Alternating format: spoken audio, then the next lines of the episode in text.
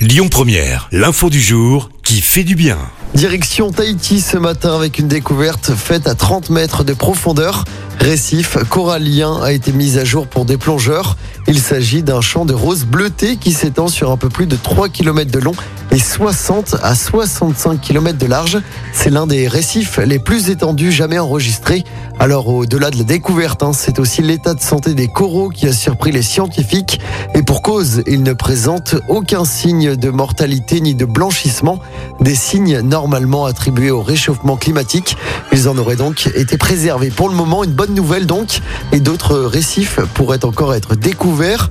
On estime que seuls 20%, 20% du fond des océans ont été cartographiés.